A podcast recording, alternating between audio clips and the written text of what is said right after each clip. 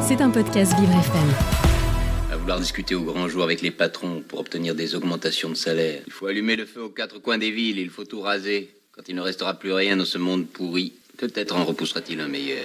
Juste après le séisme de la commune de Paris, Zola eut le projet de sonder les enjeux politiques de la fin de son siècle. Monsieur le directeur, nous voulons seulement la justice. Nous sommes fatigués de crever de faim. Il serait temps que nous ayons au moins du pain tous les jours. Il faut que le travail soit payé pour être fait. Mais c'est finalement la germination sociale d'une classe exploitée, humiliée et traitée en esclave qui va prendre le pas sur tous ces projets. Etienne, c'est pas avec de la raison qu'on y arrivera.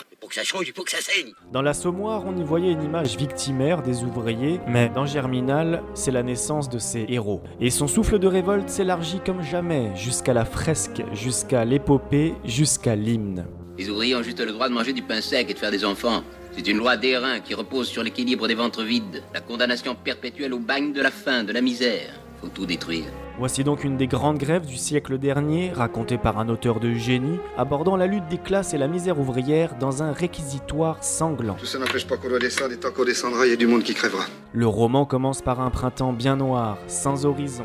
Éteins la lampe, j'ai pas besoin de voir la couleur de mes idées. 13e volume des Rougon-Macquart, Germinal met en scène Étienne Lantier, fils de Gervaise Macquart et d'Auguste Lantier, à pied, sans travail, à demi mort de faim, cherchant qui voudra bien l'embaucher dans cette région du Nord frappée de plein fouet par la crise économique. Ça fait pas, c'est du solide, monsieur l'ingénieur. Mais comment ça, solide? La roche est en train de se tasser, vous voyez pas? Quand vous aurez tous la tête broyée, c'est vous qui en supporterez les conséquences, non? Si on nous payait assez, on bosserait mieux. Il vous reste une heure.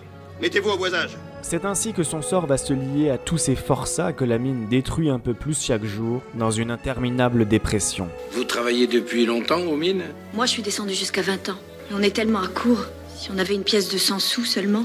Dans ce livre, vous allez plonger en apnée au cœur de la mine en souffrant avec ces hommes et ces femmes descendant au quotidien dans cette terrible fosse. Le tout pour un salaire aussi misérable que leur morale, grignoté petit à petit comme leur espoir de survie. On peut pas continuer comme ça. Ça cassera un de ces quatre matins. La misère est trop grande. Et puis toutes ces usines qui ferment une à une. Dans cette lecture du Grand Nord, celle des Hauts-de-France, des bas-fonds d'antan, la poussière noire issue du charbon se retrouve sur tout le paysage, et même là où on ne l'attend pas. Dans les bronches, dans les poumons, les ouvriers ressortent des entrailles de l'enfer le teint noir, le crachat aussi sombre que la misère qui leur fait broyer ce noir. C'est fatigant, mais t'apprendras vite. Mets ça dans mon casier en attendant que t'aies le tien. Tiens, prends-en soin. Pour un mineur, la lampe, ça remplace le soleil. L'amertume de la vie les emporte au tréfonds de la terre, à creuser des galeries souterraines pour en extraire une substance qui les enferme tous autant qu'ils sont dans les ténèbres. J'ai plus un sou. Déjà On est le 23 du mois, on est 10 à manger. Plus de café, j'ai plus rien. Donc il me reste deux sous. Garde-les pour boire une chope.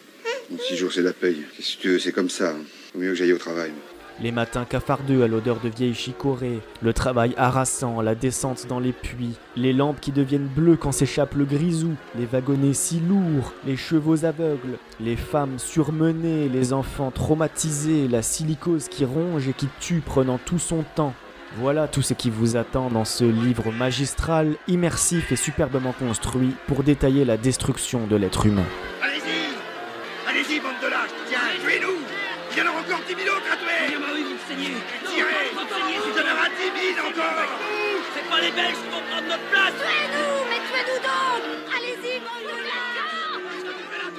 Le siècle ne pouvait s'achever sans qu'il y eût une autre révolution, celle des ouvriers cette fois, un chambardement qui nettoierait la société de haut en bas et qui la rebâtirait avec plus de propreté et de justice dans ce cri littéraire qui remue nos tripes de lecteurs contemporains. La vieille société sûrement n'existera plus. Un monde nouveau va naître. Mais les inégalités ne disparaîtront pas pour autant. Il y aura toujours des gens plus intelligents que d'autres qui s'engraisseront sur le dos des faibles. C'est sans solution. C'était un podcast Vivre FM. Si vous avez apprécié ce programme, n'hésitez pas à vous abonner.